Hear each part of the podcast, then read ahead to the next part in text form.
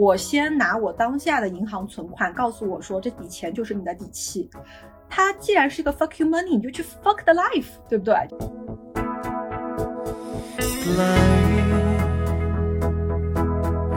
我不止听到一次朋友说，他说你说这话就是废话。我就完全不能躺平，我就是希望有一天我挣了几百万或者几千万之后，我就可以躺平。每次说到这个时候，我就说我建议你现在先请个假，就真的躺一下。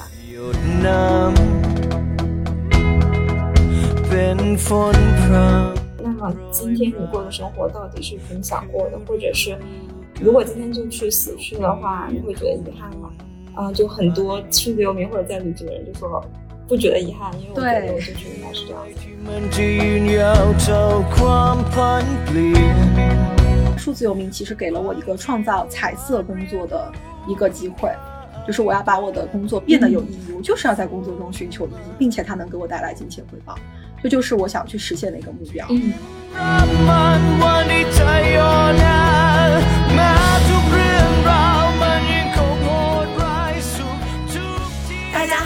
里是不切实际。这是一档用女性主义看待世界的播客节目。我们试图探讨和追求一种不切实际的平等和自由。我是心理咨询师波罗斯，我是人生教练 Karen。好，那我们今天想要聊一聊数字游民这个话题。波罗斯，你大概数字游民这个状态持续了已经有多久时间呢？就是从我第一开始遇见你开始，遇见我开始，呃。三个月，对，大概是没有没有，差不多不到两个月吧，嗯，应该有两个月了，嗯。然后我现在是在海南，等于从安吉的 DNA 搬到了海南这边，嗯，现在正在捧着椰子和 Karen 聊天。然后 Karen，我知道你可能已经有很久的这个数字游民状态，你也可以分享一下。我之前可能是在前年的时候辞职，然后就一直是一个游民状态。然后真正的就是加入数字这个部分，就是能够依靠线上的工作来维持生计，就是数字游民的那个时间大概是两年左右。哦，两年左右。哎，那我很好奇哈，因为我是一个作为新人的数字游民，然后 Karen 已经是好几年。呃，那这期播客我们想要一个特别的形式，就是我来采访 Karen。波罗斯可能今年他想要游到东南亚去继续他的数字游民工作，然后我之前跟东南亚的。交汇点是在于我大概是一六年的时候，那个时候从自己的第一份社会工作持续了有大概五年的样子，辞职之后，我那个时候是作为一个 gapper，就是去 gap year，想要在那里纯粹流浪旅行生活。在东南亚当时计划的是一年，但后来因为一些问题持续了大概是半年的时间。然后因为有这样的一份经历，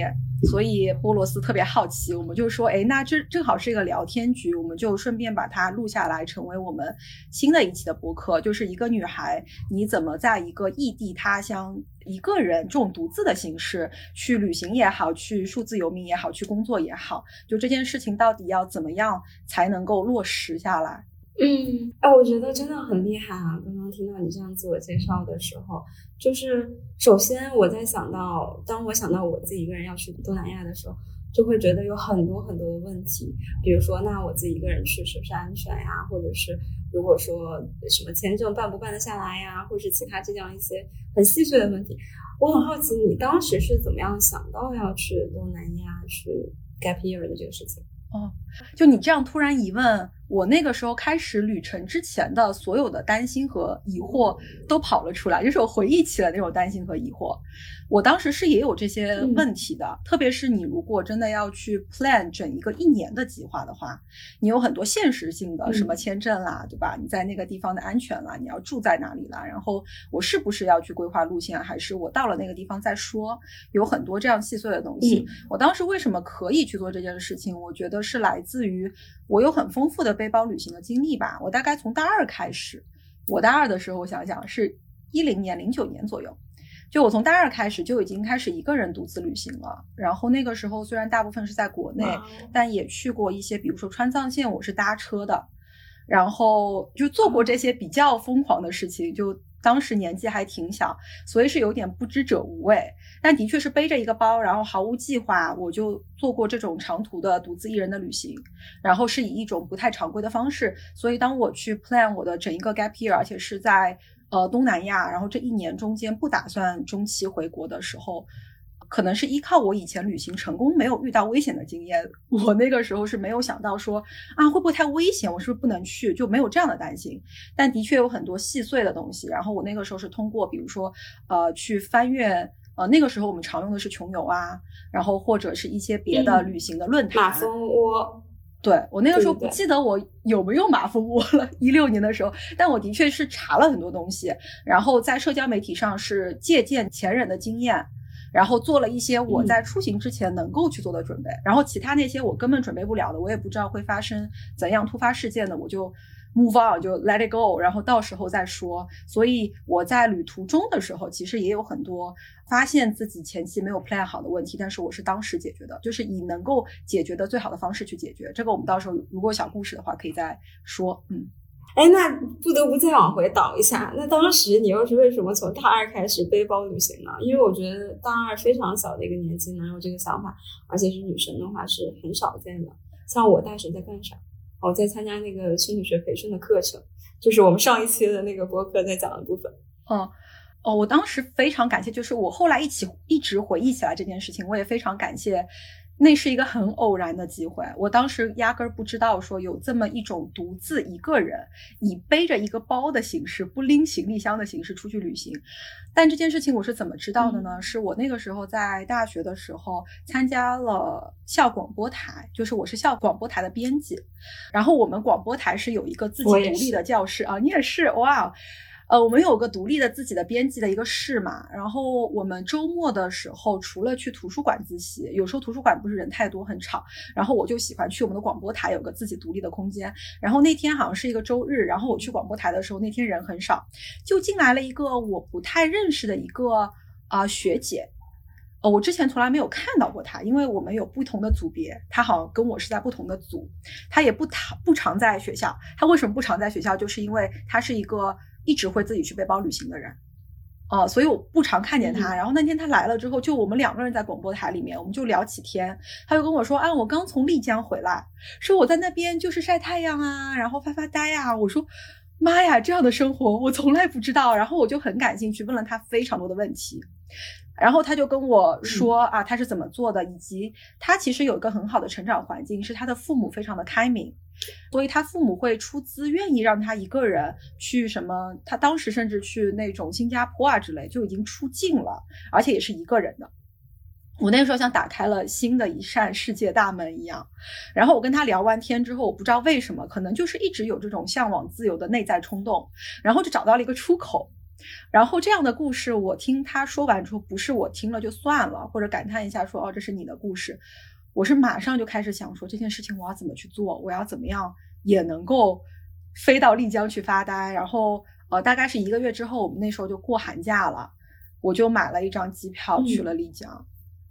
然后也买了一个那种背包，然后 就去了。所以那个时候是我打开了就独自旅行的这样的一个可能性。然后后来就事情就像滚雪球一样的，我就做了就更多，就比如搭车旅行、hitchhiker 的事情。然后去 gap year，然后去就是去欧洲留学的时候去做那个 couch surfing，因为你进了这种 backpacker 的这种领域之后，你就会有更多的信息哦，你可以这样旅行，你可以那样旅行，都是可以的。然后我就会去做各样的尝试，就变成了 gap year 这件事情对我来讲，好像是我一直以来的一个梦想，就我非常想去做。嗯嗯嗯嗯嗯。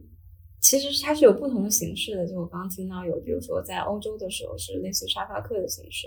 然后还有其他的，比如说住在民宿，或者是我特别想问一个问题，就是你当时去东南亚的时候，其实是处于一个没有经济来源的一个 gap 阶段的是吗？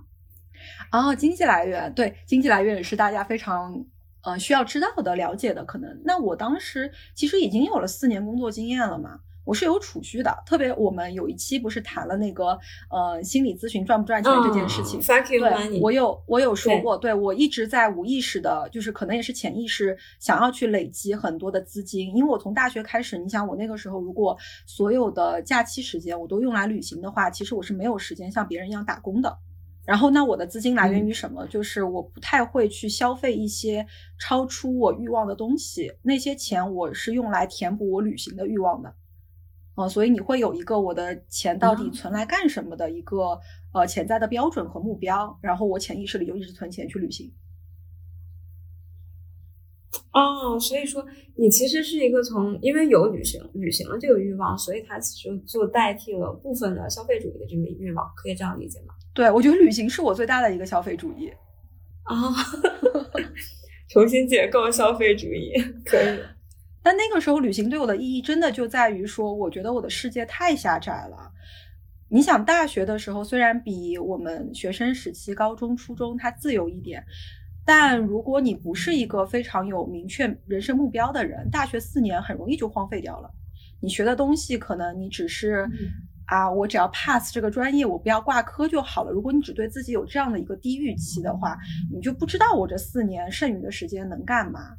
我觉得自己的人生想要什么是建立在你有了一些经验的基础之上的。但我那个时候如果只是待在学校里面，我根本积累不到一些其他的人生经验。所以旅行其实是对于我就打开世界说，去接触各种各样的人，然后去在聊天中知道他们的人生是怎样的一个范式。其实它对我的意义在在于这里，就首先你要走出去，然后你会遇到别的可能性，然后你会去检验这个可能性。这个是有点，因为我最近在给一个数字游民社区去做人生设计的这么一个 workshop，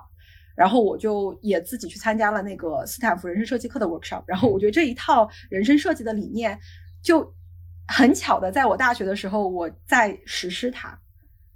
所以我觉得。旅行的意义在于说，让你以后的人生可以有 Plan B 和 Plan C。嗯，因为其实我前一段时间听到，嗯，是一个播客还是什么里面，他说，他说你去泰国或是大理，泰国好像更低一下，就是你去看那些人，可能平均每个人身上都没有两万块钱，大理可能稍微高一点是五万块钱。然后我之前也看到我另外一个博主朋友，他好像是现在全家都是在泰国那边。也是说自己整个就是好像也是两万块钱这样的一个数字。那我就在想，如果说，嗯，当你处在这样一个状态，可能可以叫做旅居或者数字游民的时候，真的只有这些钱，然后你们真的不会焦虑吗？这可能也是广大那个听众想要去问的一个问题。啊，我们说到金钱焦或者虑这是你在旅游状态的时候，对对嗯对对对，你可以回答一下这个这嗯。，OK，对，就讲到金钱焦虑这个话题，我觉得这个焦虑大部分来自于金钱焦虑，其实还有一部分来自于，呃，你有没有那种所谓的松弛感，就是你允不允许自己有闲暇的时间去休息，去什么都不做。其实我觉得我那个时候是有焦虑的，而且我的焦虑主要是来源于这两个部分。就首先，我们先说金钱焦虑好了。你说那个泰国和大理，大家嗯只有身上只有两万，我觉得我碰到过这样的 case。然后在于我身上的话，我可能是这样的一个状态，就是其实我的银行户头里面绝对不仅仅是两万，但我会以一种我只有两万的类似于这样状态的焦虑心情在度过我的假期，度过我的旅居生活。哦，我不知道大家能不能哦 get 到这种、这种焦虑，就是其实是一种脱离现实的焦虑，就是你老是担心说，那我这样的生活过下去，我以后会不会很穷？我以后会不会没饭吃？嗯但其实，在当下，在那个没有到未来穷的那个当下，其实你的银行户头里是有足够钱的，你只不过不敢用。你懂那个那种匮乏感吗？它是来自于那种内在的匮乏和恐慌。所以我那个时候，比如说我在东南亚，东南亚应该是我 gap year 最长的一个时期吧。就是如果刨除掉就是去嗯英国留学那一年，就是那一段时间有六个月嘛。然后六个月刚开始的时候，我是非常开心的，就是特别是结束了一个长程的五年的工作，因为我那个时候工作的状态是几乎是零零七吧。我给自己有很多副业，就是为了攒钱啊什么的。其实副业的工作找过来了，你就会因为觉得说我要累积更多的资金，你不会拒绝他，就把自己弄得很累很忙。所以刚开始我把我所有的客源都断掉，就相当于说我不要赚钱了，我赚钱这件事情我先一刀切停止了之后，我刚开始旅行是一个非常爽的状态，而且那个时候我是知道说哦，我已经累积了足够的钱，我这六个月肯定没问题。所以前两个月我玩的非常疯，而且很开心，每天都在吃吃喝喝。就大家可以想象，就是我那六个月胖了二十多斤，就能知道我多么疯狂。但是到第三个月的时候，是在东南亚是吧？对对对对，东南亚的时候就二十多斤回来的时候。好，我们节目后半期一会儿要聊一下这个好吃的东西是什么东西让你长到了二十斤？对对，我会分享一下。然后大概第三个月的时候，大概在柬埔寨，柬埔寨到泰国那段时期就开始焦虑了，而且我开始感到很无聊，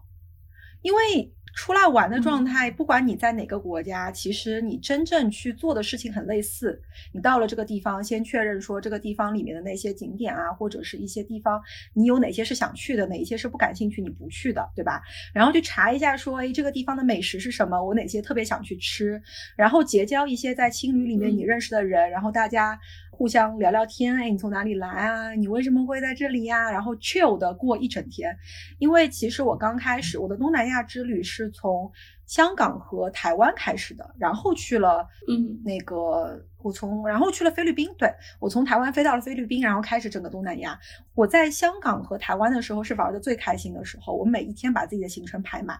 然后加上我香港和台湾有朋友，朋友带着我玩，你也会觉得就是很感兴趣，然后会去一些非常小众的地方去玩，很开心，每天恨不得二十四小时在玩，就晚上都不想回家。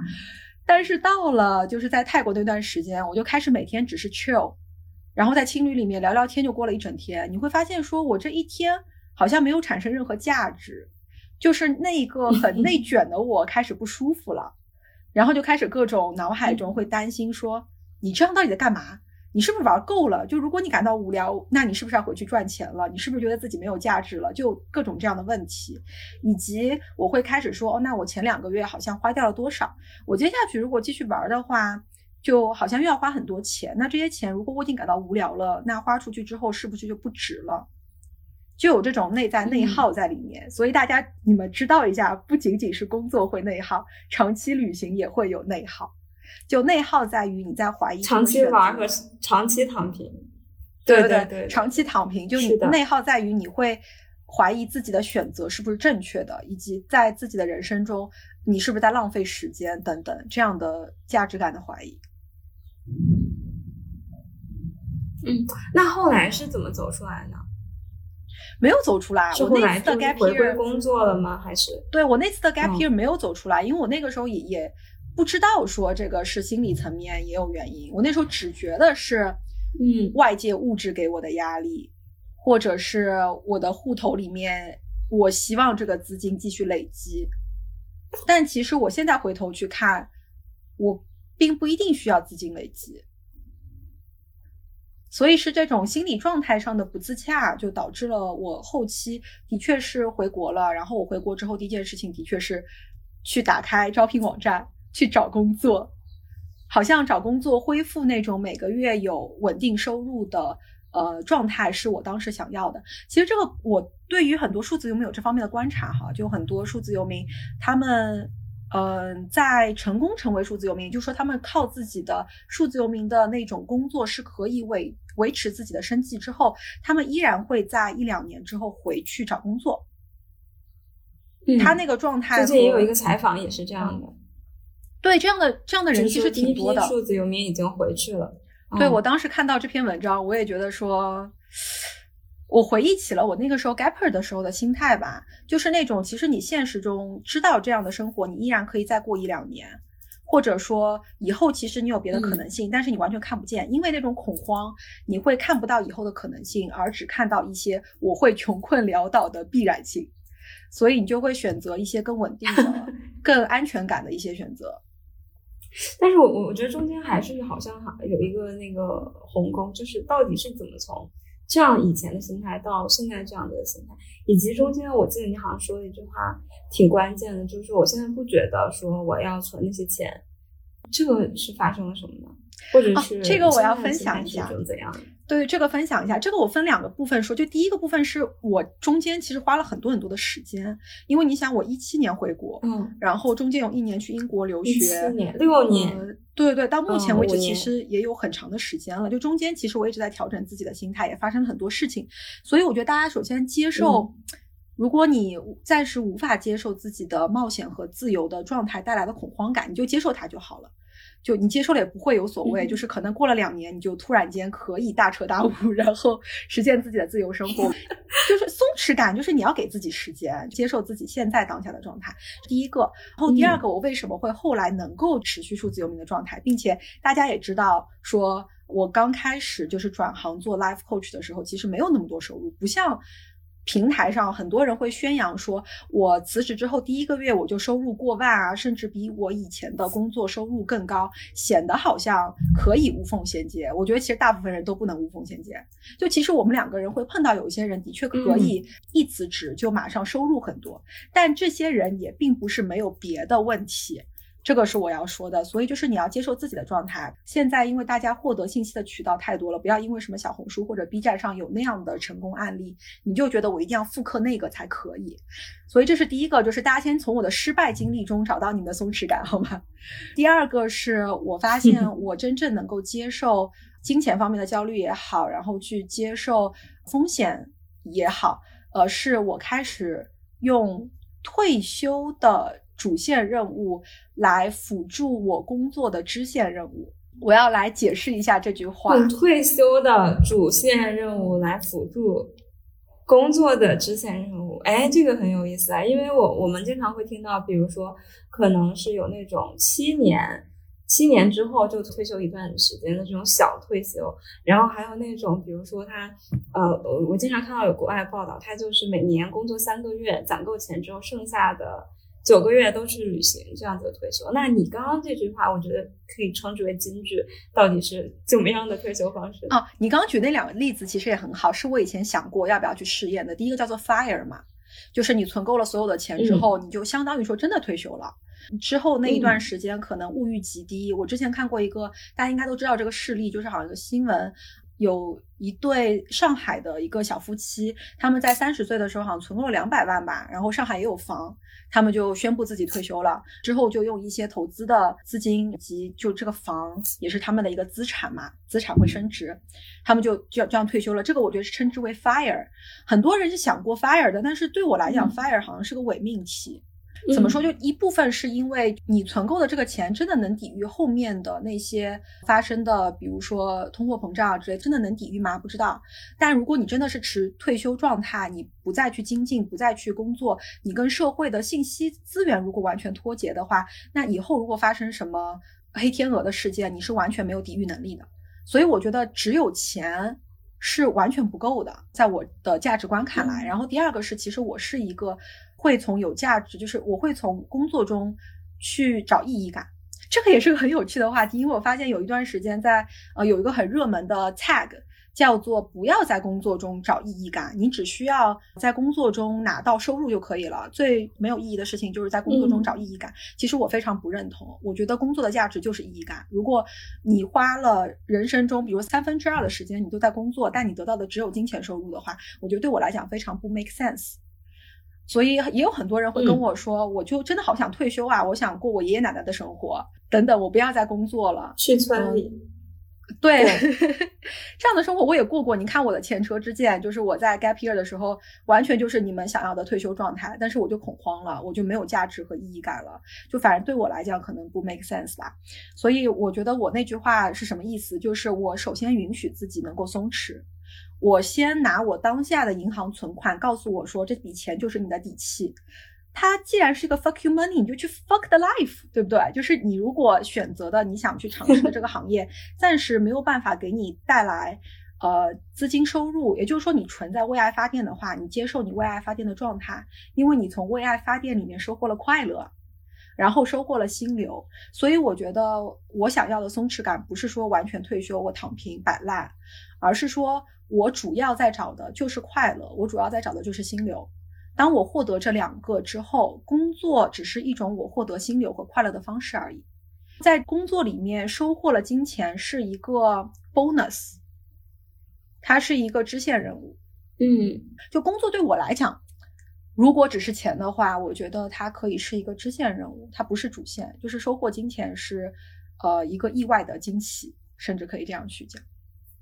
嗯，所以就是等于，我觉得你是有一种重新去解构了工作对于你的意义的一个部分。就是其实我发现很多数字游民都是这样子，就大家在工作的时候，其实反而比在职场上的人要工作的时间很长。我就记得当时我们就是在互卷，每天可能要工作十个小时的那种。就是我们两个在 DNA 的时候，然后刚刚开始说。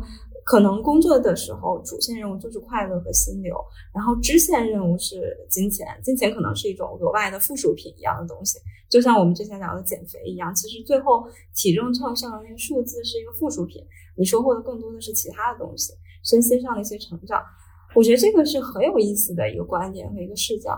我觉得在这里我们可能要稍微停一下，就是我想问凯瑞，我们重新确认一下这几个概念，因为前面说了很多，比如说旅居。数字游民，然后 fire，那这些东西它们的区别到底是什么呢？我估计很多听众应该不太清楚。你刚刚有说到旅居和数字游民，它其实两个也是不太同的。如果说我们这期聊旅居的话，可能就会聊很多吃吃喝喝的部分。虽然这个也是我挺想聊的。我觉得，因为每个人定义可能不一样，但是在我的经验所形成的概念里面，可能是这样：就是如果是纯旅居的话。嗯，打个比方，很多有工作的人，他会选择在工作的间隙用自己的年假去旅居，或者甚至有一些，比如国外的人很会做这件事情，是因为他们就公司或者是呃福利制度有这样的允许，就是他们可以工作六个月之后，然后跟 boss 说好，我要停六个月的工作，你可以给我停薪，但是我要留职，然后我出来旅行。这个是在我东南亚碰到很多。欧洲人，尤其是法国人，我觉得法国人的国家福利非常好。他们很多人会跟我说：“那个，我过来是打算要旅行两个月。”我说：“那你工作是辞掉了吗？”他说：“没有啊。”我就跟我的 boss 说：“我要两个月的假期。”我 boss 说：“OK。”因为 boss 也会干这样的事情。这个在他们的国民性里面就是一个存在的，因为法国就是很 chill 的国家。法国很搞笑，法国和德国不是接壤吗？然后我那个时候从法国到德国的时候，我觉得我就进入了另外一个社会语境。然后法国人，我那时候在法国的时候，当我说我要去那个 Germany，他们就会说啊，德国人好无趣。的确会存在这个，就这个是有一点刻板印象嘛，就是法国人会瞧不起一些别的欧洲城市，会觉得他们只知道工作啊等等。然后德国又是一个很严谨的国家，所以我在跟一些法国朋友聊天的时候，他们的确会给我这样的感觉，他们觉得工作和生活这个东西，生活会更加重要，他们完全有这样的排序，就是先。生活在工作，所以他们会觉得德国那种非常严谨的工作观是不太适合他们的。但是我又当时很喜欢德国人，是因为如果你作为一个旅行者，在旅行的时候遇到一些问题，你去问德国人的话，他们会给你两个 plan。我那个时候在一个好像是在旅游景点里面，想要知道说他们有个表演。那个表演，我现在过去还来不来得及？然后我就问了那个工作人员，那工作人员跟我说说哦，排班表是这样的，但是如果你到那里看不到的话，可以怎么怎么样？我下一场是什么什么？他会非常清晰的给我一个东西，然后我作为一个旅行者，我就非常的安心。但是我在法国，法国人完全不会这样子。法国哦，法国人只会说 doesn't matter，就是你到了那里有什么你看什么就可以了。就萨拉 V，就是你，就是你要接纳一切，他们是这样的非常 chill 的心态，你知道吗？就他们很有趣，所以我在旅行 gap year 的时候遇到了很多法国人，他们都是有允许这样的旅居，就是你从你的生活中 take 了出来，然后你去一个地方待两个月没了，这这趟东西对你来讲只是玩的意义，只是。调节生活状态的意义，但是数字游民的话，我觉得依然是涉及到说，啊，你想要在这样的生活中能够继续去赚钱，然后这个赚钱的东西是反过来辅助你的生活的，也就是说，它是一个互补的一个圆圈。如果比如说，如果你在数字游民的时候，你的收入是完全无法支撑你的生活的，甚至你把存款全部用完了，那是不是其实我们就很自然的会回去工作？是有的，因为我之前有听播客上有说一些失败的数字游民的案例，包括我们前面也聊到那篇文章嘛，就是可能数字游民一段时间之后他又回去工作了，甚至于我现在在海南这边有一个小姐姐，她就说，她说她没有办法通过网上赚钱，她可能就是要回去工作了，所以我觉得这种情况还挺挺常见的，对于数字游民的群体来说。那继续我们 fire 的这个部分，我刚刚在开始录播客之前还看了一个人他在分享他怎么样实现 fire 的经历，就是怎么样一步一步存钱的。Karen 也可以来分享一下到底什么是 fire 吗？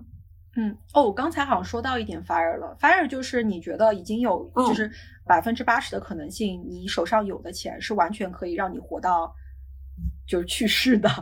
那么这个其实就能称之为 fire，但是我知道 fire 中的很多人，他还是会去就比如说做一些投资啊之类的。他们虽然没有能够产生意义和价值的工作了，但是他的资金是会以一个小的比例能够增长的，让他们抵御一些通货膨胀。这个可能是我理解的 fire。就是他们会去通过投资或是其他被动收入的一些方式，然后可以 cover 掉自己每个月的支出，同时他们也会就是会嗯缩减自己的一些支出。我的一些朋友，他们就真的是非常之缩减，两个都是修行的人，就是因为第一天买了个面包，女生没有吃到，然后第二天又买了一个，男生为了补偿这个行为，然后女生跟他吵架说你为什么为了哄我又买了第二块面包这件事情。就让我觉得非常不可思议，因为他们两个就是一个 fire 的人，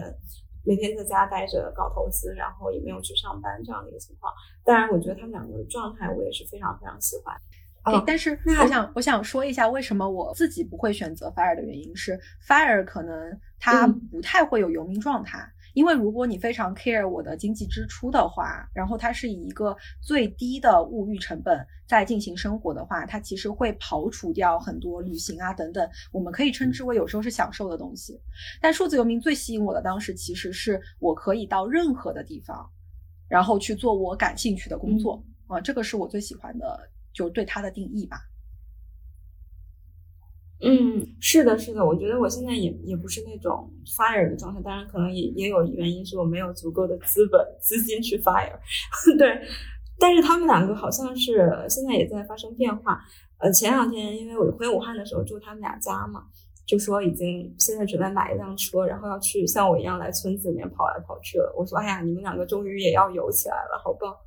所以其实虽然只是我们前面澄清了几个词，但是其实这个状态都是可以随意去互动的，而且并不是说你现在的生活是什么样，就一定要给自己贴一个什么样的标签这样的词。包括这个心态，前面我们聊到心态其实也是变化的。就是比如说我们两个在聊天的时候，我就收到三胖，就是我们在 DNA 的时候认识的另外一个小伙伴，他因为非常的焦虑去了泰国，他跟我说他玩玩累了，不想再玩了。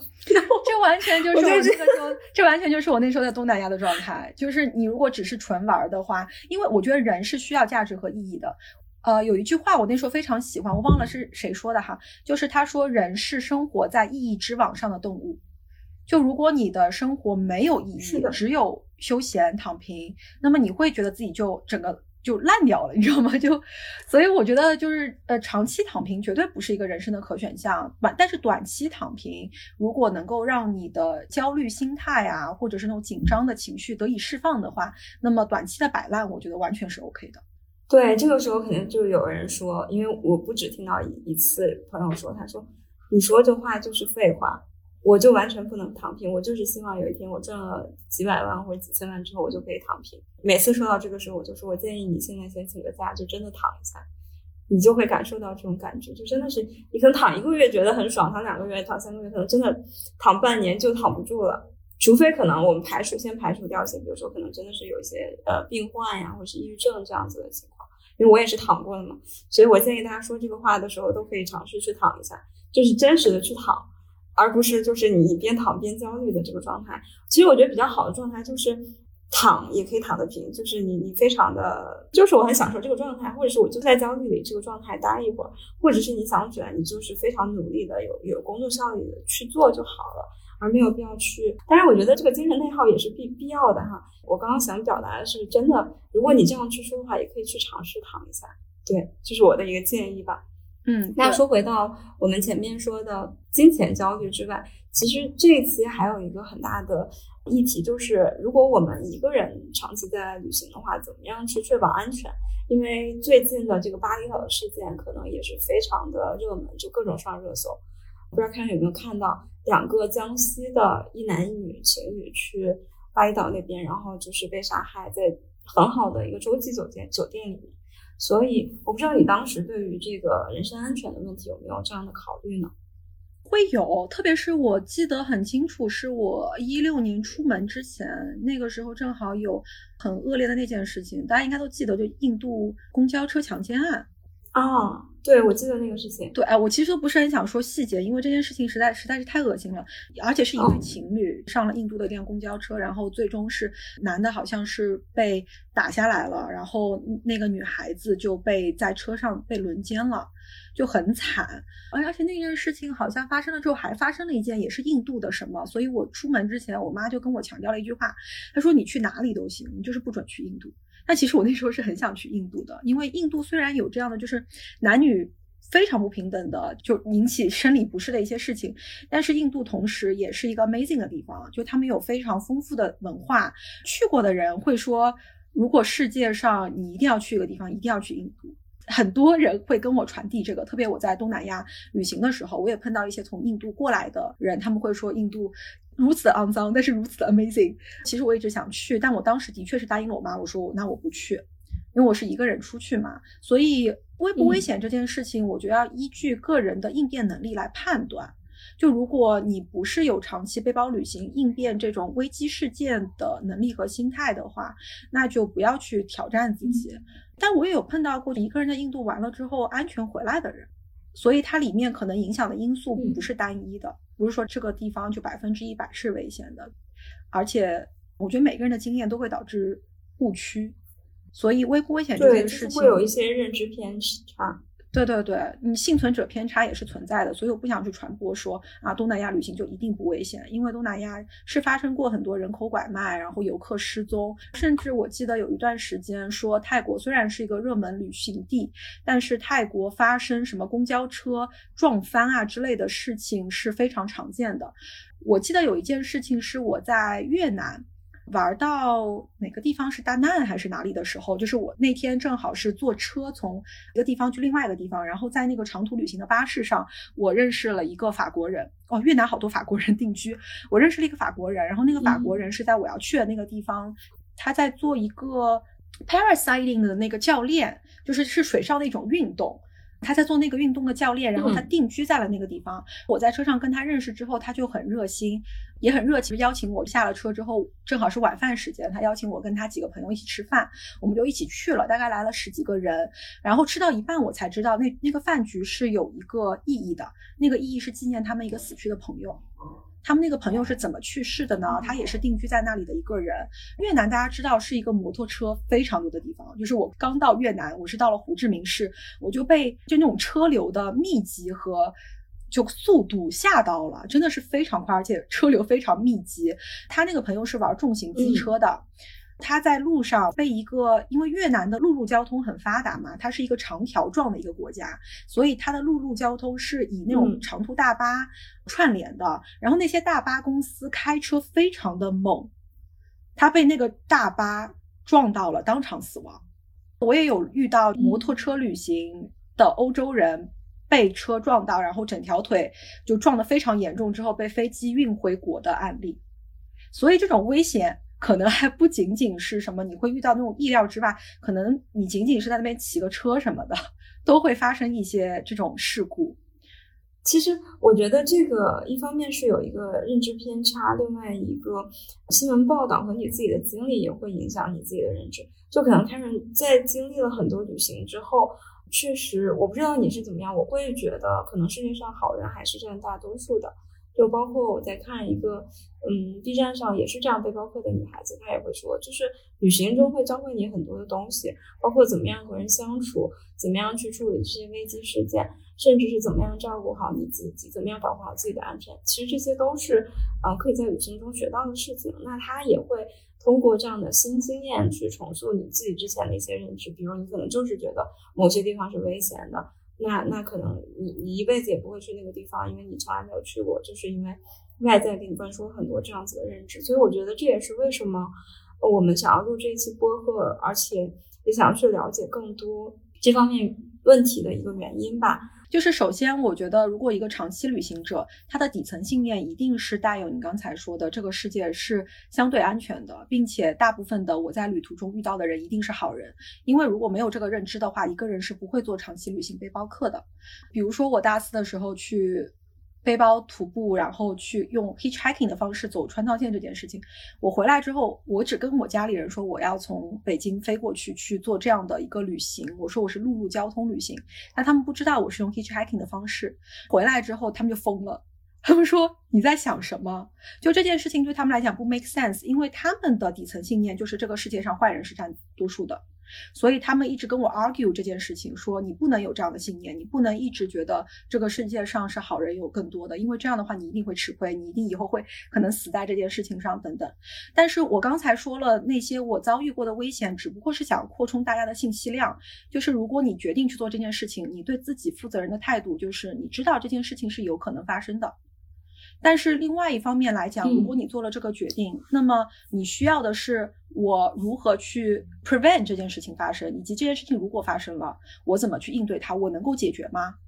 这个是你能够维持去能够实现自己想要生活方式的，你需要培养的是这个能力。如果这真的是你想要的生活，那么你就需要相应的能力和心态。等你有的时候，你就去做，然后 take 你做这个决定之后的那个责任。我觉得我是在长期旅行旅居，就不管我付出了什么或发生了什么事情，我觉得这个东西就是我人生最有价值的地方。就当我回头去串联我人生中的那些经验，我为什么说工作是支线任务？因为当我回忆的时候，那些工作。只是灰白的一些画面，但真正让我人生是彩色的，就是那些我去冒险的东西，然后我去旅居，然后我去交友，我在那边认识了各种各样形形色色的人，然后我听到了一些人生故事，这些是我的人生为什么是彩色的，为什么是开心的，为什么是有心流的的原因。所以，我觉得我是鼓励大家都去做尝试吧，以你能够接受的那个代价。就是你有一个自己能够接受的代价，不管是金钱也好，时间也好，精力也好，在那个之上去做任何你可以接受的尝试，然后你会打开新的可能性。我觉得我并不是从大二去丽江开始就知道我以后会有这个，或者是能成为数字游民等等，但是我是一步步走过来之后，这个那个可能性会累积，因为你自己的内核也会变得更稳定，你的能力也会有增长。在这个情况之下，我觉得才能够实现所谓的身心自由。哇哦，好棒啊！此处应该有掌声。工作是灰色的。然后我也听了一句话，就是说，如果说今天是世界末日，或者有一个小行星在撞地球，那么今天你过的生活到底是不是你想过的？或者是如果今天就去死去的话，你会觉得遗憾吗？啊，就很多数字游民或者在旅居的人就说不觉得遗憾，因为我觉得我就是应该是这样子的。对对对，我记得豆瓣好像有这样的一个话题广场，就如果你生命只剩下什么一个星期，你会做什么？然后我记得我当时就很有感而发，说我就会做我现在正在做的事情，因为数字游民，我觉得它提供给我一个很好的方式，就是虽然它是一个我以后也可以撕掉的标签，因为它不会是我觉得没有任何一个标签是我觉得它定义了我的。它只是我其中这一个时期的一个标签，我以后会做什么，我完全不知道。所以像那篇文章说啊，现在第一代数字游民一定会去工作啦，我觉得那不称之为失败，那只是一个也许符合他当时需求的新的人生选择而已，就没有任何一条路是回头路吧。就是其实都是你在往前进，你往前进的那个选择只是符合了你的需求。比如说，如果我可能家里发生了一些事情，然后或者突然间我的存款不翼而飞了，那怎么办？我就只能回去工作啊。因为那个是符合我当时需求的一个好的选择，它并不是什么无奈啊，或者是不得不啊。就我觉得，如果人生陷入无奈和不得不，那是最大的内耗吧。